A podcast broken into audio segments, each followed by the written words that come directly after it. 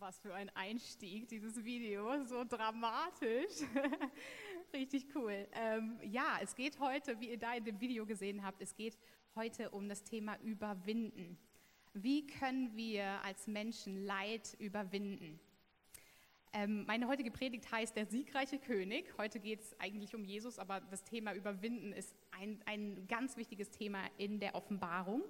Und das können wir nur durch Jesus und das werden wir heute anschauen. Und ich weiß nicht, ob ihr von Philipp Mickenbecker schon gehört habt, der Real-Life-Guy, der gerade in allen Medien ist. Ähm, das war so ein ganz berühmter YouTuber, der hat ganz verrückte Videos gemacht.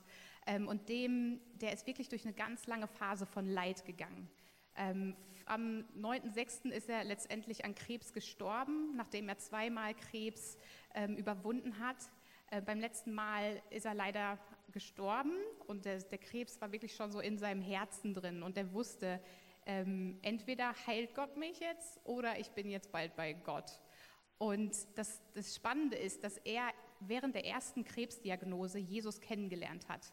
Und er hatte so eine tiefe Begegnung mit ihm, wo er diesen, diese krasse Liebe von Gott empfangen hat und gespürt hat. Und dadurch hat er so einen Frieden gehabt, egal was passiert ist, er wusste, dieses Leben ist nicht das Ende. Also da ist dieser Gott und ich bin so sicher bei ihm. Und dadurch ist er so voller Frieden durch diese Krankheit gegangen und hat so viele Menschen mitgezogen. So viele Menschen haben Jesus kennengelernt durch ihn. Und selbst jetzt, ähm, wenn er, er ist jetzt tot, tot und bei Jesus, ähm, aber selbst jetzt werden so viele Menschen bewegt durch ihn.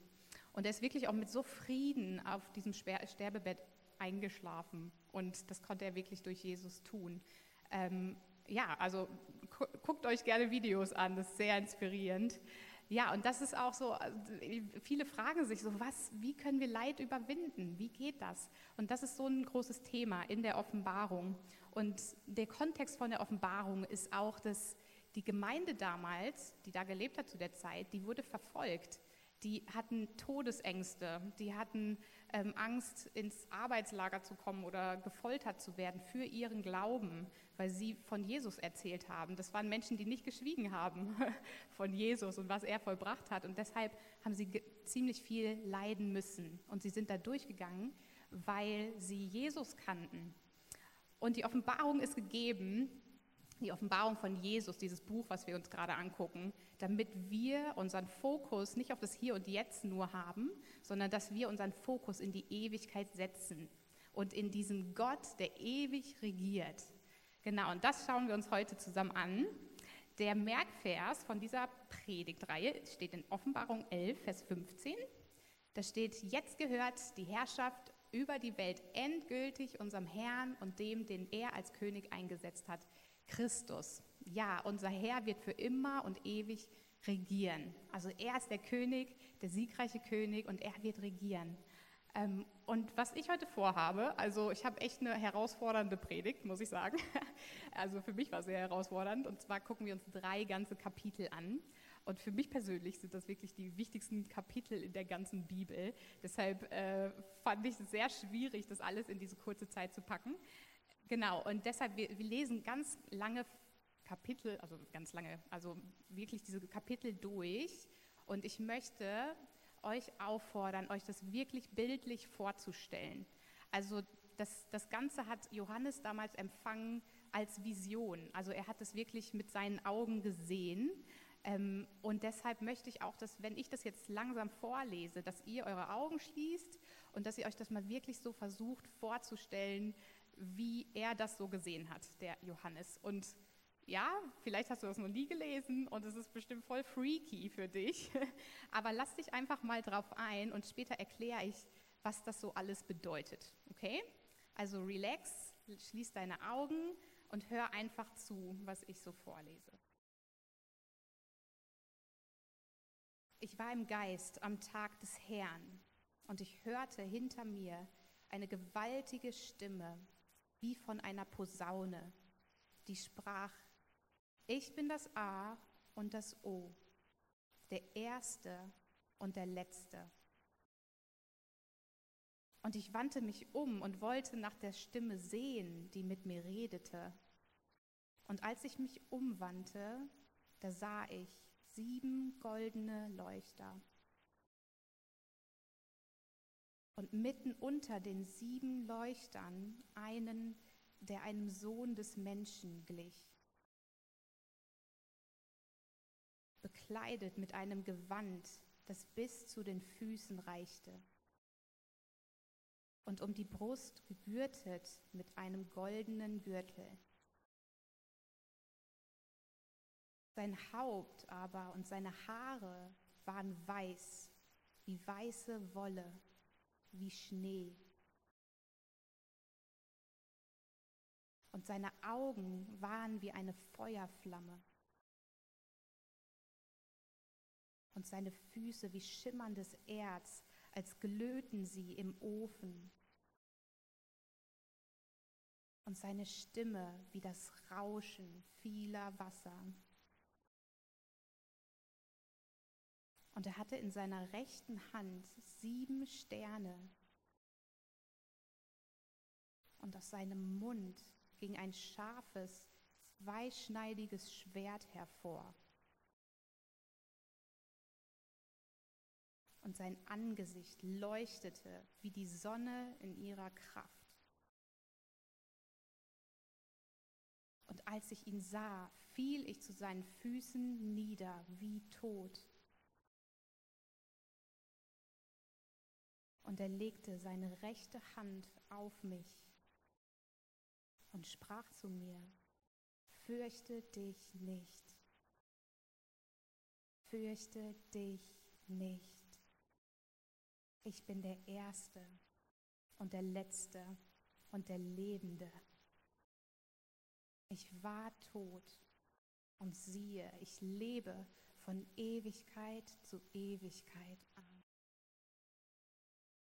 und ich habe die Schlüssel des Totenreiches und des Todes.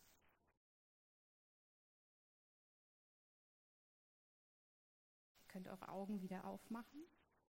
Ich hoffe, ihr könnt, konntet euch diese Szene ein bisschen vorstellen. Also mich bewegt das immer total. Ähm, und ja, ich, ich will euch einfach ein bisschen reinnehmen, was das jetzt alles bedeutet. Da sind so viele Symbole drin. Also die Offenbarung ist wirklich ein Buch voller Symbole. Die muss man immer mit der ganzen Bibel äh, interpretieren, so wie wir letzte Woche von Chris gelernt haben. Und ich kann nicht auf alles eingehen, das tut mir sehr leid, ich würde sehr gerne, aber das ist viel zu viel. Also ich gehe auf so ein paar wichtige Sachen ein. Also diese sieben goldenen Leuchter. Eine, ein Schlüssel für die Offenbarung ist, das Erste, was Johannes sieht, das bestimmt immer den, das Thema von dem ganzen Text oder sogar mehreren Kapiteln. Und hier sind das die sieben goldenen Leuchter, die er sieht. Ähm, und dieser Sohn des Menschen, der Jesus darstellt, der ist mitten unter diesen sieben Leuchtern. Und selbst in demselben Kapitel erklärt dann äh, Jesus oder die Stimme, die zu ihm spricht, äh, dass die, diese Leuchter die Gemeinden sind. Das heißt, Jesus ist inmitten der Gemeinden, der ist mittendrin der sieht alles, der bekommt alles mit, der sieht ihr Leid, der sieht ihre, ihre Bedrängnisse, er sieht was die Schwächen und er sieht die Stärken. Ähm, und das bestimmt auch wirklich diese Briefe. Wenn ihr weiterlest zu Hause, lest mal weiter die Offenbarung, dann werdet ihr diese ganzen Briefe an die Gemeinden lesen. Und da heißt es immer so, er weiß, er sieht. Das, was nur, ja, das, was man nicht von außen sieht, das sieht Jesus, weil er mitten in der Mitte ist. Er ist jetzt hier, mitten in der Mitte von uns und das ist so gut und er ist anwesend. Und dann steht da so eine, äh, die, die Kleidung besch, äh, beschrieben, dass dieses lange Gewand mit diesem äh, äh, goldenen Gürtel drauf äh, drüber und das, ja, das ist eigentlich ein Bild, das war die Kleidung des Königs oder es war die Kleidung eines Richters oder eines Hohenpriesters. Und Jesus ist irgendwie alles zusammen, ähm, genau, und das symbolisiert auch diese, diese Herrschaft und diese, das Recht zu richten. Dann äh, steht die ganz, sind ganz viele Bilder da drin, mit, äh, die, die so Licht ausdrücken und Reinheit und Heiligkeit. Zum Beispiel dieses weiße Haupt, weiße Haare, Augen wie eine Feuerflamme, ähm, Füße wie schimmerndes Erz und sein Angesicht leuchtet wie die Sonne in ihrer Kraft. Und das zeigt einfach, Jesus ist so heilig, er ist so rein. Da ist nichts, da ist, da ist keine Finsternis in ihm. Das geht gar nicht. Er strahlt Und seine, er ist gekleidet in Licht. Da kann kein Finsternis sein. Genau, und dann ist dieses komische, verstörende Bild mit diesem Schwert, das aus seinem Mund herauskommt. Und das fand ich immer sehr erschreckend. Ich so, hä, das ist so komisch. Aber das, da habe ich mich wieder daran erinnert an diese Stelle in äh, Hebräer 4, Vers 12. Da steht, denn das Wort Gottes ist lebendig und wirksam und schärfer als jedes zweischneidige Schwert und es dringt durch, bis es scheidet sowohl Seele und als auch Geist, sowohl Mark als auch Bein und es ist ein Richter der Gedanken und Gesinnungen des Herzens. Genau, also alles, was aus dem Mund von Jesus herauskommt, hat eine extreme Kraft und es ist, richtet unsere Gedanken, es bringt unsere Gedanken wieder auf den richtigen Weg, wenn wir es zulassen. Also Gottes Wort ist voller Kraft. Und dann fällt plötzlich Johannes einfach nieder, wie tot. Er hat diese Herrlichkeit gesehen und er konnte mit dem menschlichen Körper gar nicht diese Herrlichkeit ertragen und ist wie tot zu Boden gefallen. Und das, das, die nächste Szene, dieses, dieses nächste Stück hat mich so sehr bewegt in meiner Teenie-Zeit. Ähm, da kommt er, dieser mächtige, heilige Jesus, und legt die Hand auf Johannes und sagt, fürchte dich nicht, fürchte dich nicht. Ich bin heilig, ich bin allmächtig, aber du bist mein Kind. Du brauchst dich vor mir nicht zu fürchten. Und dann sagt er diese Worte, ich bin der Erste und ich bin der Letzte und der Lebende. Ich war tot und siehe, ich lebe von Ewigkeit zu Ewigkeit. Amen. Und ich habe die Schlüssel des Totenreichs und des Todes. Du kannst gerne ein paar Folien weitermachen. ja, genau, da sind wir.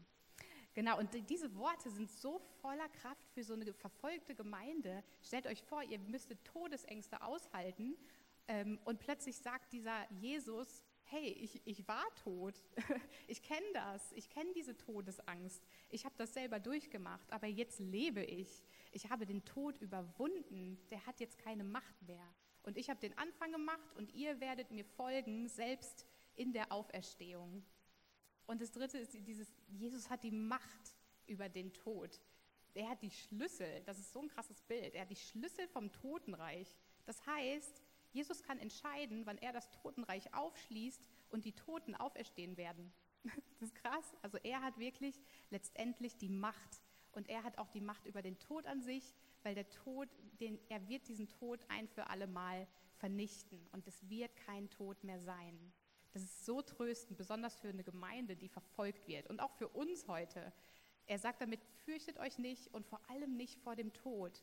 Ihr braucht euch nicht zu fürchten. Das hier ist nicht das Ende. Genau, das ist so die, den kleinen Input, den ich zu dem Kapitel geben möchte. Und jetzt springen wir ins Kapitel 4. Und da ist der Thronraum Gottes beschrieben. Ich liebe dieses Kapitel. Und ich möchte da jetzt wieder mit euch reingehen. Ihr dürft einfach wieder relaxen und die Augen zumachen und euch das alles vorstellen. Nach diesem schaute ich und siehe, eine Tür war geöffnet im Himmel. Und die erste Stimme, die ich gleich einer Posaune mit mir reden gehört hatte, sprach, Komm hier herauf, ich will dir zeigen, was nach diesem geschehen muss. Und sogleich war ich im Geist, und siehe, ein Thron stand im Himmel und auf dem Thron saß einer.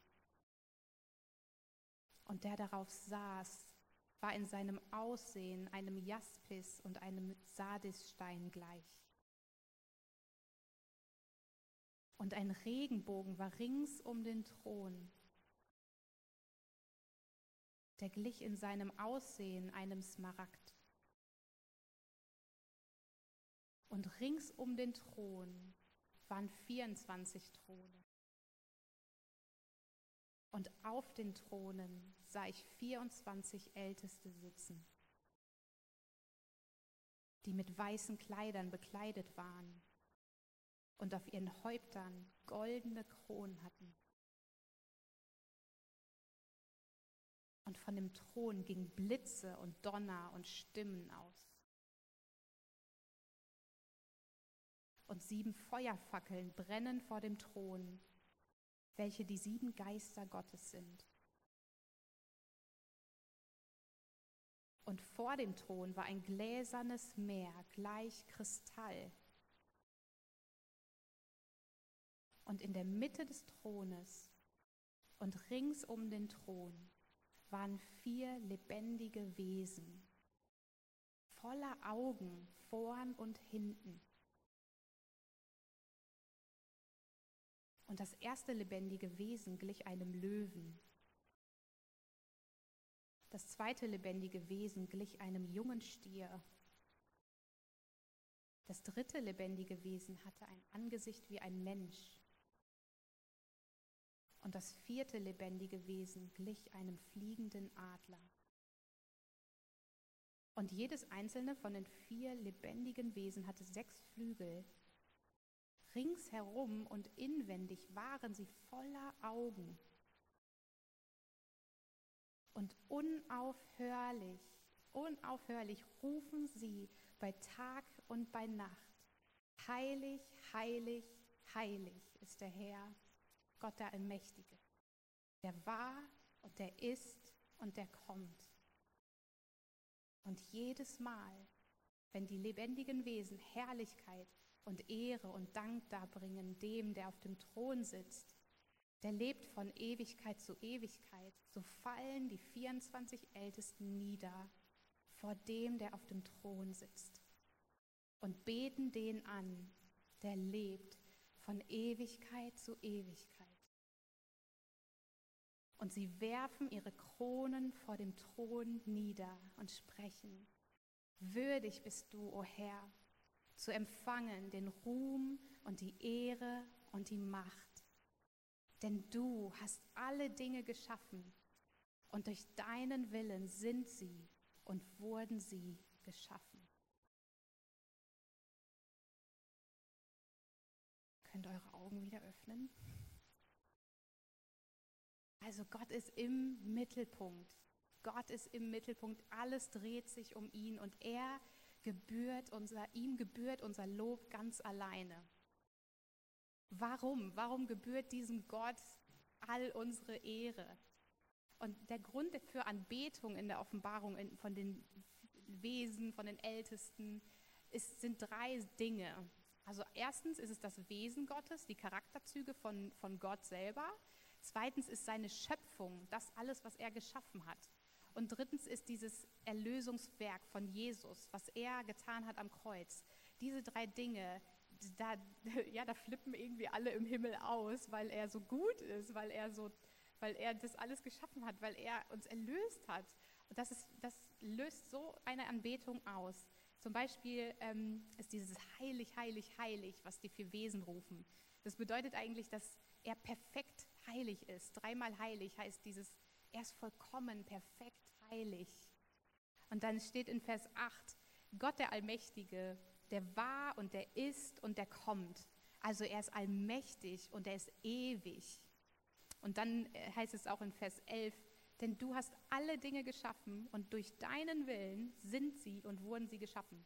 Also er ist der Schöpfer, er hat sich alles ausgedacht und durch ihn ist erst alles hier entstanden, was wir sehen. Wir und die Natur und alles ist entstanden, weil er es wollte. Und das ist dieser Grund für Anbetung. Und wie wird da angebetet?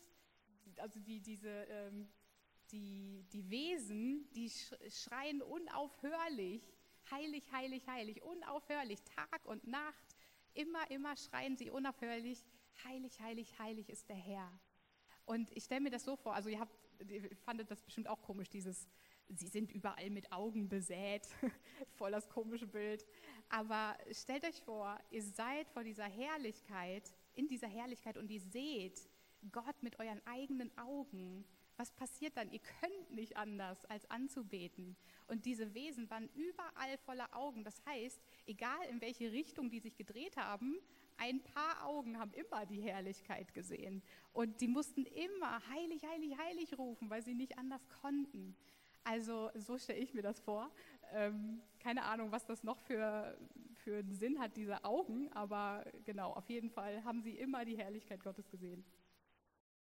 Genau, und es bleibt nicht nur bei Worten im Himmel, ähm, in, dieser, in diesem Thronraum. Es, da ähm, wird auch mit dem ganzen Körper angebetet. Also die 24 Ältesten, die fallen nieder, die schmeißen sich vor Gott nieder ähm, und sie, werfen, sie legen ihre Kronen, das heißt eigentlich ihre Ehre, ihre Autorität, sie geben das Gott hin. Sie sagen, hey, nee, nicht ich, nicht ich bekomme diese Ehre, du sollst diese Ehre bekommen die du mir zumisst, weil du bist würdig zu nehmen, all meine Anbetung, all meine Ehre. Also so sieht dieser himmlische Lobpreis aus. Ich bin total bewegt immer davon. Und was ganz, was mir immer wieder auffällt, ist wirklich, es geht nicht um uns. Es geht nicht um uns, wenn wir Lobpreis machen. Es, wir spielen da nicht die Hauptrolle. Gott ist die Hauptrolle und alles dreht sich um ihn und alle Augen sollen auf ihn gerichtet sein, nicht, nicht auf uns, auf unsere Probleme, was gerade nicht gut läuft, sondern auf ihn allein. Und ich habe so eine, äh, ein Erlebnis gehabt im ersten Lockdown, da ging es mir echt schlecht. Ich habe mich die ganze Zeit um mich selber gedreht, hatte wirklich viel so Selbstmitleid und es war so wie so ein Strudel, der immer weiter runterging ähm, bis es irgendwann wirklich schlimm wurde. Und da bin ich wirklich aufgewacht und dachte, nee, irgendwas muss ich jetzt hier ändern. Es kann nicht mehr so weitergehen. Und dann kam diese Idee, nee, ich, also diese Entscheidung, ich, ich werde nicht mehr auf mich schauen jetzt. Ich werde meinen Blick von mir wegrichten. Ich werde nicht mehr für mich beten. Und ich werde nicht, wenn ich Lobpreis mache, wird es nur um Gott gehen, nur um seine Herrlichkeit. Und kein bisschen mehr um mich. Und was dann passiert ist, war extrem krass. Also ich dann, bin sofort in den Lobpreis gegangen, habe Gott erhoben und es war wirklich, als wäre irgendwas von mir abgefallen. Und, und ich weiß nicht, da ging so eine ganz, ganz starke Phase mit Jesus los, wo ich so viel Liebe für Jesus entwickelt habe, nur weil ich es geschafft habe, meinen Blick von mir selber wegzurichten und diese Herrlichkeit anzuschauen. Es war so kraftvoll. Und ja, ich will euch auch ermutigen, wenn ihr zu Gott kommt, ähm, klar, es gibt Zeiten, wo wir für uns auch beten müssen, aber es darf nie zum Mittelpunkt werden. Gott ist der Mittelpunkt und da gehört er auch hin, ihm gebührt dieser Ort. Okay, gut, jetzt gehen wir in die Fortführung von Kapitel 4, Kapitel 5. Da, ähm, genau, da schauen wir jetzt mal rein. Das ist unser letztes Kapitel. Genau, das Lamm ist würdig. Also ihr könnt euch wieder äh, zurücklehnen, eure Augen schließen.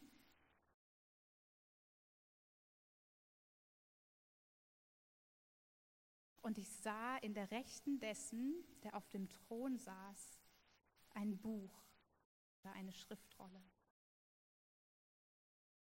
Innen und außen beschrieben, mit sieben Siegeln versiegelt.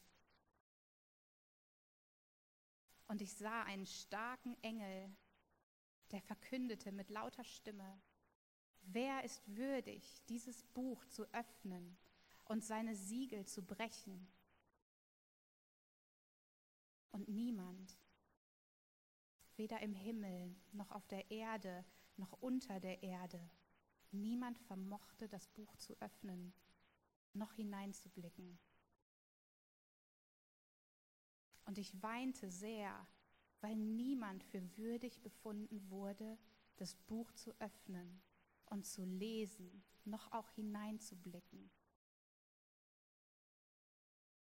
Und einer von den Ältesten spricht zu mir, weine nicht, siehe, es hat überwunden der Löwe, der aus dem Stamm Juda ist, die Wurzel Davids, um das Buch zu öffnen und seine sieben Siegel zu brechen. Und ich sah und siehe, in der Mitte des Thrones und der vier lebendigen Wesen und inmitten der Ältesten stand ein Lamm, wie geschlachtet. Ein Lamm, wie geschlachtet. Hatte sieben Hörner und sieben Augen, welche die sieben Geister Gottes sind die ausgesandt sind über die ganze Erde. Und es kam und nahm das Buch aus der Rechten dessen, der auf dem Thron saß. Und als es das Buch nahm, fielen die vier lebendigen Wesen und die 24 Ältesten vor dem Lamm nieder. Und sie hatten jeder eine Harfe und eine goldene Schale voll Räucherwerk.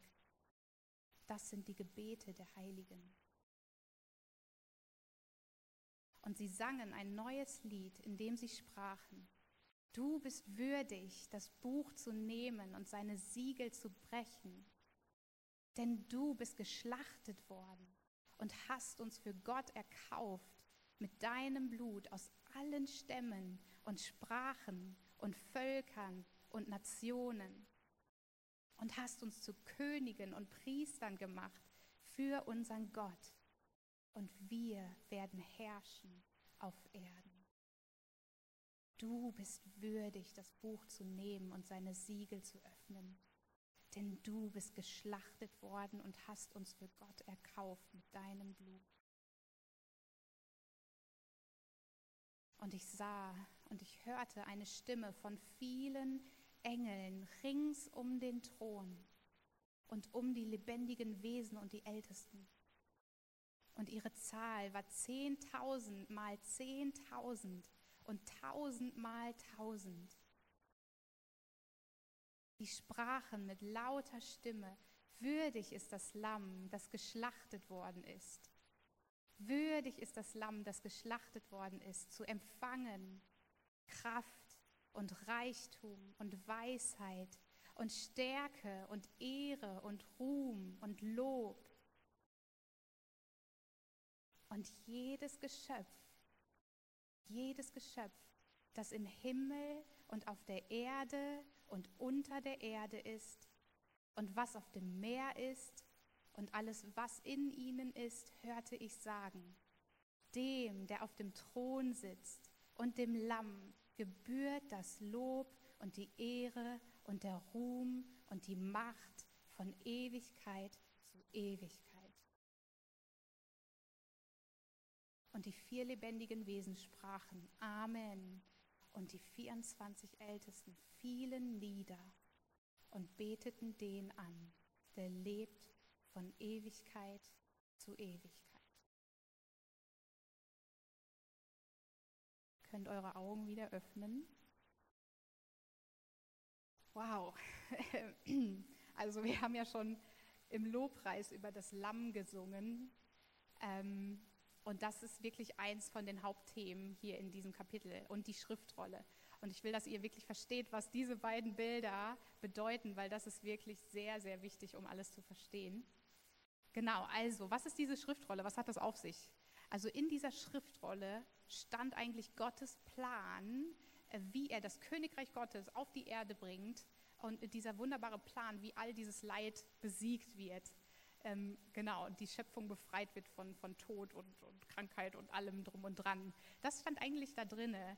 Ähm, und das Problem war, das war versiegelt. Das war mit sieben Siegeln versiegelt. Das seht ihr auf dem Bild auch. So Wachssiegel waren das. Ähm, und das heißt, dass nur eine bestimmte Person, die das Recht dazu hat, diese Schriftrolle öffnen durfte. Das war wie so ein Einschreiben sozusagen heute. Das darf auch nur der Empfänger äh, öffnen. Und genau, also so war das ungefähr.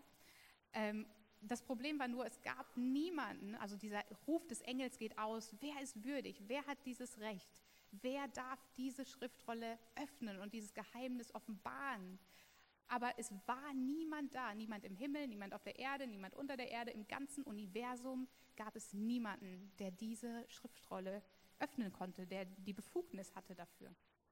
Und deshalb ging kam viel Verzweiflung einfach auf in Johannes. Johannes war verzweifelt und ähm, warum? Weil wenn diese Schriftrolle nicht geöffnet wird, heißt das, dass auch der Plan Gottes nicht ausgeführt werden konnte. Und wenn der nicht ausgeführt werden konnte, heißt das, dass die Welt so bleibt, wie sie jetzt ist, mit all diesem Leid, mit all dieser Krankheit, mit Tränen und Schmerz, die würde für immer so bleiben. Deshalb wusste Johannes, es muss einfach passieren. Diese Schriftrolle muss geöffnet werden, sonst wird alles so bleiben. Ähm, genau, und deshalb weinte er sehr, wie wir da lesen. Und dann spricht dieser Älteste zu Johannes und sagt, weine nicht. Siehe, es hat überwunden der Löwe, der aus dem Stamm Juda ist, die Wurzel Davids, um das Buch zu öffnen und seine sieben Siegel zu brechen. Also die beiden Bilder, der Löwe von Juda und die Wurzel Davids, da denken wir, wow, das ist so ein krasser Krieger, so ein großer König, der da kommt, voller Stärke. Ähm, genau, zum Beispiel der Löwe von, aus dem Stamm Juda, das hat auch kommt von, von Jakob. Jakob hat damals über seinen Sohn Juda prophezeit, dass er ein junger, starker Löwe ist, ähm, der siegreich ist und dessen Herrschaft ewig sein wird. So, das war das Bild, was Johannes da vor Augen hatte, so einen starken Herrscher, der siegreich ist. Und die Wurzel Davids, David war auch ein sehr, sehr starker Krieger, hat viele Kriege gewonnen, war ein mächtiger König. Äh, und da sind auch ganz viele Stellen noch in der Bibel, da kann ich gar nicht drauf eingehen. Auf jeden Fall beschreibt das so einen großen König und Krieger, dieses Bild.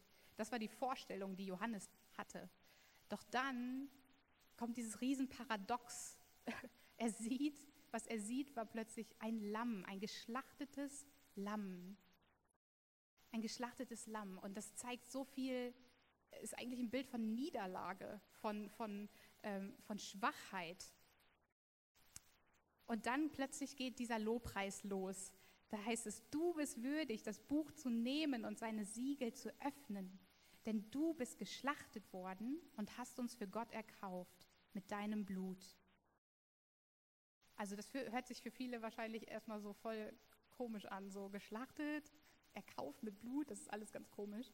Und ich will euch das einfach ein bisschen erklären, ähm, damit ihr versteht, was das für eine lange Geschichte hat, dieses Schlachten von Tieren und das Lamm an sich.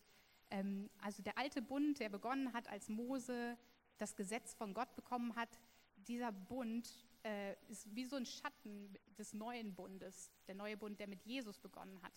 Und man kann das sehr gut vergleichen und erkennt viel, viele Dinge tiefer, wenn man da reinguckt. Und damals, als das Gesetz gekommen ist, also wenn ein Gesetz kommt, dann kommt gleichzeitig auch eine Übertretung des Gesetzes, weil man kann ja dann ein Gesetz übertreten und dann was passiert dann? Dann häuft man Schuld an. Äh, also man, ja, man ist schuldig geworden, wenn man das übertreten hat. Und was passiert dann? Es muss eine Strafe her, sonst geht es ja immer so weiter. Und damals war das wirklich, dass der Zorn Gottes auf die Menschen gekommen ist, wenn die, wenn die das Gesetz übertreten haben. Und es gab eine Möglichkeit, dass dieser Zorn abgewendet wird. Und das war, dass man Tiere geopfert hat für Gott, weil ähm, Sünde hat immer ja, der, der, Lohn der Sünde ist der Tod und es musste irgendwie immer jemand büßen dafür, dass der Zorn Gottes abgewendet wird. Ähm, genau, und deshalb wurden ganz viele Tiere geopfert, unter anderem auch Lämmer und Tauben und was auch immer. Und das hat den Zorn Gottes abgewendet und die Schuld zugedeckt von den Leuten damals. Genau, und dafür wurden auch Priester eingesetzt. Die haben dann diese Opfer dargebracht und es gab auch einen, äh, einen hohen Priester. Und der durfte einmal im Jahr in, in einen Ort gehen, der hieß das Allerheiligste. Und da, das war wirklich der Ort, wo, wo Gott gewohnt hat, wo Gottes Gegenwart war, wo Gott wirklich anwesend war, wie in diesem Thronraum, den wir gerade gesehen haben. Das war sozusagen der physische Thronraum damals. Und er durfte einmal im Jahr da reingehen, um wirklich für das Volk und die Schuld für, vom Volk einzutreten und das zu sühnen mit Opfergaben und alles drum und dran. Und niemand sonst durfte in dieses, an diesen heiligen Ort gehen, außer dieser Mensch, außer dieser Hohepriester. Und jetzt schauen wir mal an, was, was ist im Vergleich zu heute, wie das aussieht. Also ehrlich gesagt, unsere Schuld ist immer noch da. Also wir sind immer noch schuldig. Wir übertreten das Gebot Gottes, dass wir Gott lieben sollen mit allem, was wir sind, dass wir unseren Nächsten lieben sollen wir haben immer noch Schuld vor Gott und eigentlich steht uns der Zorn Gottes immer noch zu. Aber Jesus ist nun dieses Opfertier geworden. Jesus ist das Lamm geworden, das für uns geschlachtet ist und sein Blut war viel mächtiger als das Blut von all diesen Tieren, die damals sterben, gestorben sind, dessen Blut äh, geflossen ist. Das Blut Jesu deckt alle Schuld von uns zu. Alles, was damals geschehen ist, was heute geschieht, was, all, äh, was immer geschehen wird, diese ganze Sünde. Jesus war das perfekte Opfer, der sich selbst für uns hingegeben hat, damit wir den Zorn Gottes nicht mehr spüren müssen. Das war die größte Rettungsaktion von Gott. Und das hat er am Kreuz für uns bewirkt, als er geschlachtet wurde am Kreuz sozusagen, als sein Blut geflossen ist für uns. Da wurde der Zorn Gottes von uns abgewendet und all unsere Schuld, unsere Übertretungen wurden vergeben, wenn wir das wollen. Es ist ein Angebot für jeden von uns und ähm, gilt auch für dich heute. Wenn du merkst, ich habe da Schuld, ich bin überhaupt nicht, komm ich dem nicht, bin dem nicht gerecht, was Gott von mir erwartet, dann gilt diese, dieses Angebot auch dir heute. Das Blut von dem Lamm Gottes, das vor dem Thron steht, das gilt auch dir. Und es hat deine Schuld abgewaschen und hat den Zorn Gottes von dir abgewendet. Also in dieser tiefsten Stunde von Jesus am Kreuz, als er gestorben ist, hat er eigentlich, war das die, die, die, der größte Sieg der ganzen Menschheit. Und als er gestorben ist am Sieg, hat er, am Kreuz, hat er gerufen, es ist vollbracht. Es ist vollbracht. Und in diesem Moment zerriss die, ein, der Vorhang zwischen der das Allerheiligste, dieser heilige Ort, wo nur einmal im Jahr dieser Hohepriester reingehen durfte und sonst niemand. Als er gestorben ist, ist dieser, dieser Vorhang, der davor war und das getrennt hat von, von den normalen Leuten, der ist von oben nach unten zerrissen. Gott hat in diesem Moment die Gegenwart Gottes freigesetzt, ein für alle Mal. Und plötzlich war es frei, oh, dieser, der Zugang war da, dass jeder in diese Herrlichkeit Gottes eintreten kann, in diesen Thronraum Gottes. Das hat Jesus vollbracht, als er am Kreuz gestorben ist. Also was aussah wie so die größte Niederlage, das war eigentlich der größte Sieg. Und jetzt nochmal zurück zum Anfang. Wie können wir Leid überwinden? Wie können wir dieses Leid überwinden, was uns hier auf dieser, in dieser Welt, in unserem Leben begegnet? Wie hat Jesus äh, überwunden?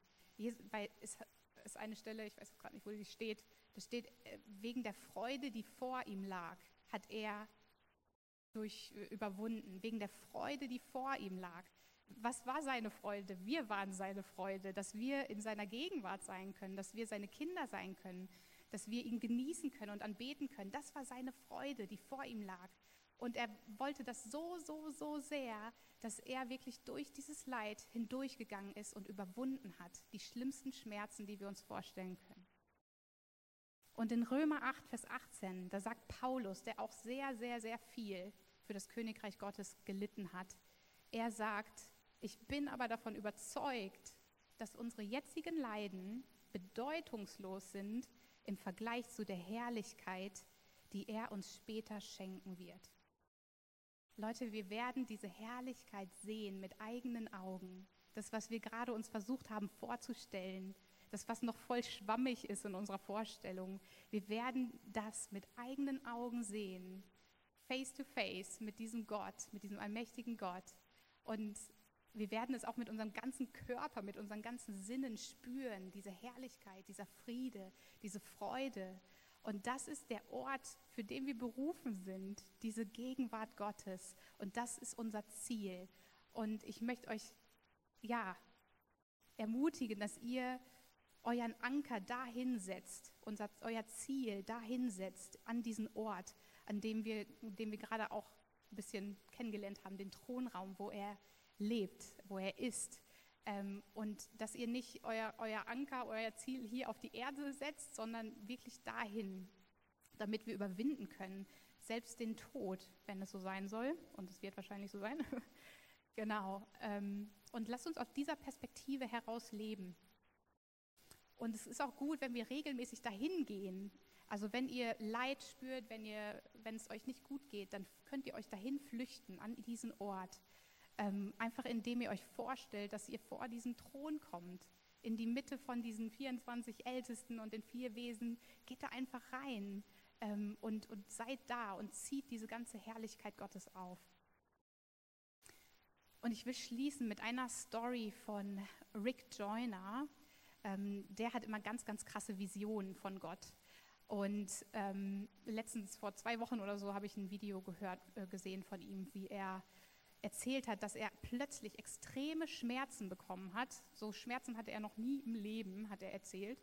Ähm, und er hat sich aber entschieden, ich werde nicht jammern, ich werde nicht äh, im Meckern, sondern ich werde Gott anbeten durch diese ganze Zeit von Schmerzen hindurch. Und das hat er dann durchgezogen. Und nach ein paar Tagen, kurz bevor das dann geendet hat, dieser Schmerz, hat er eine krasse Vision gehabt, wo er im Himmel war und er hat den Vater von der Seite gesehen. Und der Vater war wirklich am Weinen, am, am Seufzen, am Schluchzen. Und dann kam ein Engel oder irgendjemand zu ihm und sagte, so sehr berührst du das Herz Gottes. So sehr berührst du das Herz Gottes.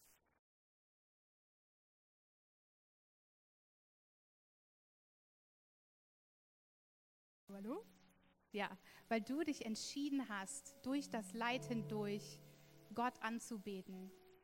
Wisst ihr, im Himmel, im Himmel haben wir keine andere Möglichkeit mehr. Wir müssen Gott anbeten, weil wir seine Herrlichkeit sehen.